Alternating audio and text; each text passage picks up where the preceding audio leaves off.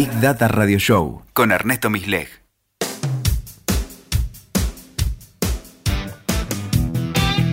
Hola, bienvenidos al episodio número 50 de Big Data Radio Show.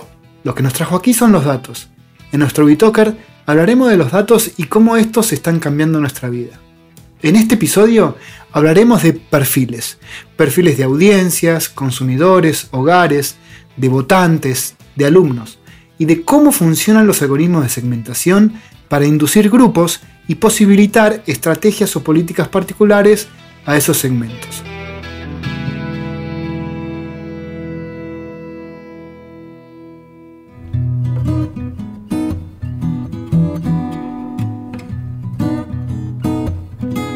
En estas últimas semanas estuvo en el candelero el tema de aumento de tarifas y su contraparte, la política de subsidios.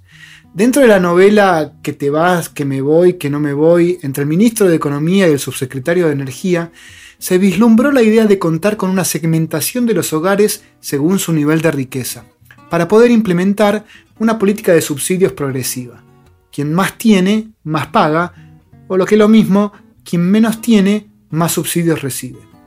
Para ello, es necesario caracterizar a los hogares mediante un conjunto de variables que permitan discernir el ingreso de sus habitantes.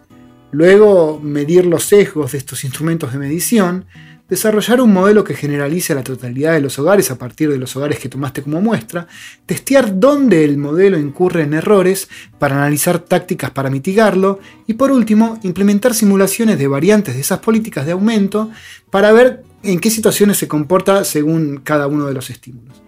O si te parece que es eh, very difficult, deja. Subí a todos un X% por igual y lo resolves en una tarde. Sumado al encanto de ahorrarte juicios por mala imputación de aumentos selectivos. Equivocarte mucho en todos es más justo que equivocarte menos, pero en pocos. La distribución uniforme de la injusticia es justicia. Así es. No se dan una idea de lo que me enrosco y me irrito con esto. En un próximo capítulo podemos hablar de las formas de medir la distribución del error, o la distribución de la riqueza, o de la injusticia. Ya hemos hablado repetidas veces en estas columnas radiales que desde la enunciación del problema, la caracterización del objeto de análisis, las técnicas de Machine Learning, hasta el modelo que desarrollaremos, estarán impregnados de sesgos o supuestos. Es como nuestro pecado original, nos tiñe el razonamiento, es como el tabaco en el bigote de Caparrós.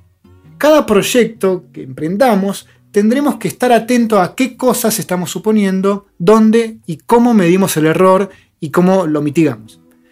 Entonces ya sabemos que cualquier intento de caracterizar a una audiencia o público contendrá supuestos. Esto no nos inhabilita a avanzar e intentar describir, por ejemplo, un hogar según sus características. Tanto el censo, que se hace a la totalidad de los hogares cada 10 años, como la EPH, que es una encuesta que se hace a menos hogares, pero todos los años y a veces varias veces al año, contienen un conjunto amplio de variables que describen a los hogares. Por ejemplo, si tiene piso de barro o losa, techo de chapa, cloacas, instalación de gas, agua de red, internet de banda ancha, cantidad de baños, metros cuadrados cubiertos, piletas, entre otras cosas. La EPH además cuenta con muchas más preguntas, algunas de ellas referentes al ingreso de los jefes o jefas de hogar. Cada municipio y empresa de suministro de servicio local cuenta con información a nivel domicilio, metros cuadrados destinados a la vivienda, consumo de agua, gas, energía, internet, servicio de alarmas, etc. Luego, utilizando el censo, la EPH, de información municipal y de empresa de servicio, es posible construir un modelo de caracterización del nivel de ingreso de la totalidad de los hogares. La granularidad, es decir, la unidad mínima de trabajo del censo, es el radio censal, un polígono donde al menos existan 300 hogares. Este número va variando según cada edición. En las grandes ciudades tenés un radio censal casi por manzana y en las zonas rurales los radios censales son mucho más extensos y más heterogéneos, donde puedes encontrar estancias millonarias y pequeños ranchos. En la EPH, las unidades son aún más grandes y cubren aglomerados urbanos. Los datos municipales son a nivel domicilio, mucho más pequeños, pero en la Argentina tenemos más de 1.200 municipios y no todos tienen el mismo nivel de codificación y compromiso en el registro. Estos modelos basados en variables habitacionales, ¿dónde se equivocan? Por ejemplo, los encargados de edificios, en edificios muy lujosos, cuyos hogares tienen la misma tipología que el resto de las unidades, ahí por ejemplo podemos encontrar un, lugar donde se equivocan. O aquellos hogares de barrios privados que se levantaron en la última década y aún no tienen un registro en el censo o en los registros municipales y pueden pasar por zonas baldías. ¿Cómo mitigar ese riesgo? Bueno, si identificaste que te equivocaste en un segmento específico, como los encargados de edificio, puedes separarlos del análisis, separar aquellos hogares que figuran en el padrón de los inscriptos del SUTER, ¿no? del sindicato de, de encargados de edificio. Pero si el encargado se murió y del consorcio pusieron en alquiler esa unidad, bueno, los nuevos inquilinos tendrán ese beneficio. También puedes sumar otras listas de excepción, como jubilados que cobran la mínima, por ejemplo. Encontrarte una granja de servidores que minan criptomonedas en la habitación de la casa chorizo de la bisabuela de un libertario. ¿Y cuántos grupos tengo que armar? A ver, tenemos los que van a pagar la totalidad de la tarifa, otros un poco menos y otros un poco menos menos. En el caso de los subsidios, y también pasa en el impuesto a las ganancias, etc., no es obligatorio armar grupos o escalafones porque podemos contar con una fórmula continua. El modelo de ingresos según variables habitacionales te devuelve un puntaje, un numerito, y el subsidio o el impuesto va a estar en función de ese numerito, de ese puntaje. ¿sí? Digamos, si pudiéramos dibujarlo en, un pizarrón, veríamos como una curva, ¿sí? a diferencia de otras formas que veríamos una escalera. ¿no? En este caso veríamos una curva, una curva continua. No obstante, es muy relevante evaluar cuál es la manera más efectiva de comunicar e implementar esa política. Incluso hay casos, como en el armado de campañas publicitarias o promociones para cliente, donde es necesario armar grupos, 3, 7, 10 grupos, una cantidad concreta de grupos. Bueno, esto me da pie a que pensemos una, una nueva categoría de problemas. Si pensamos, no es necesario predecir el nivel de ingreso sino ordenar o clasificar los hogares con características similares. Noten que es posible ordenar, por ejemplo, de menor a mayor, los chicos de un aula para el saludo a la bandera sin necesidad de medir la altura de cada uno, 1,45, 1,50, 1,80, para después ubicar a cada quien en su orden de la fila. Hola Ernesto, ah, ¿qué tal? Eh, mira, perdón que te interrumpa, soy Gretel, eh, la editora de Género, Minorías, Disidencias, Infancias, Medio Ambiente y Progresismo de Whitaker.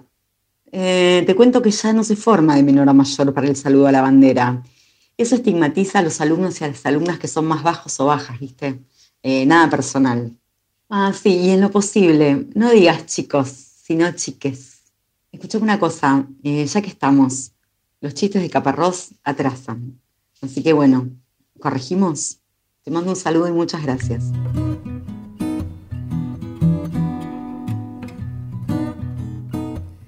Funcionan estos algoritmos de agrupamiento?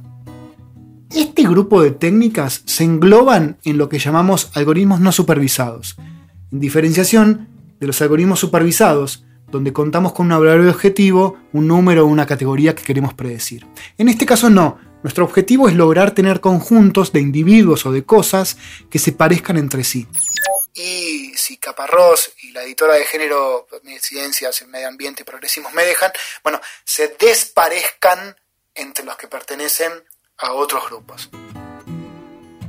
Sería minimizar la distancia intragrupal y maximizar la distancia intergrupal. ¿sí? Son dos objetivos que entran en tensión.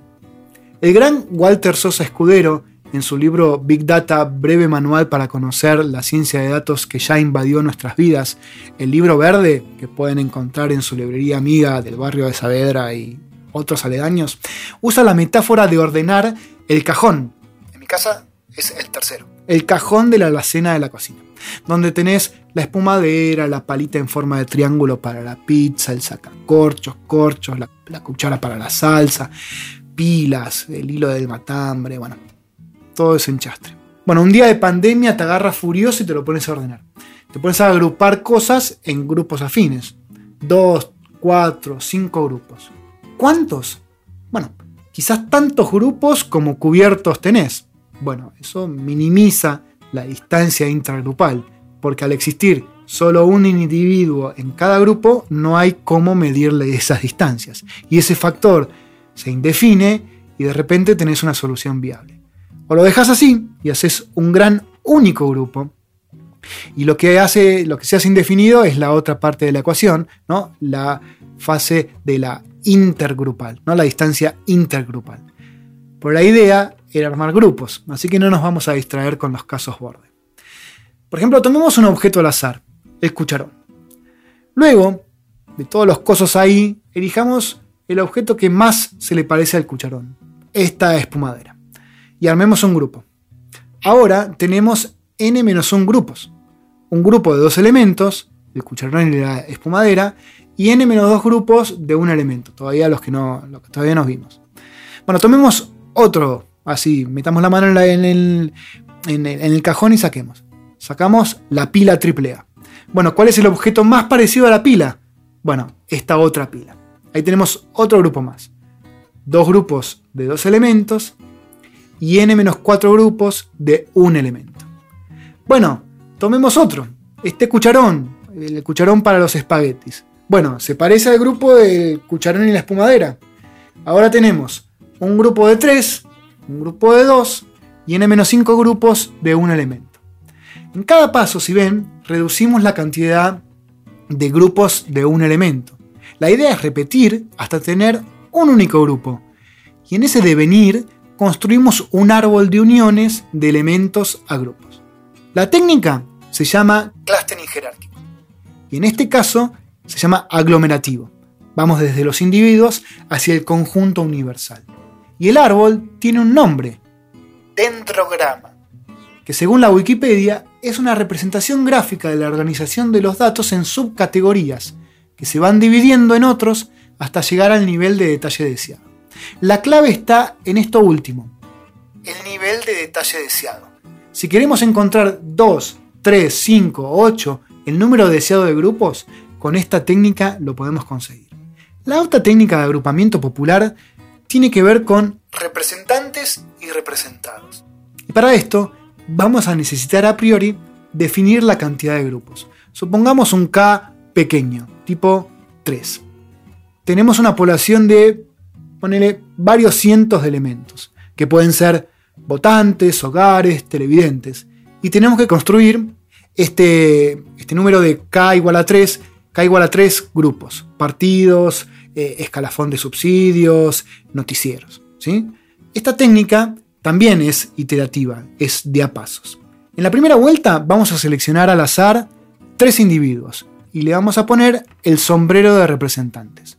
Como los elegimos al azar, esperamos que cada quien haya caído elegantemente distribuido en el conjunto.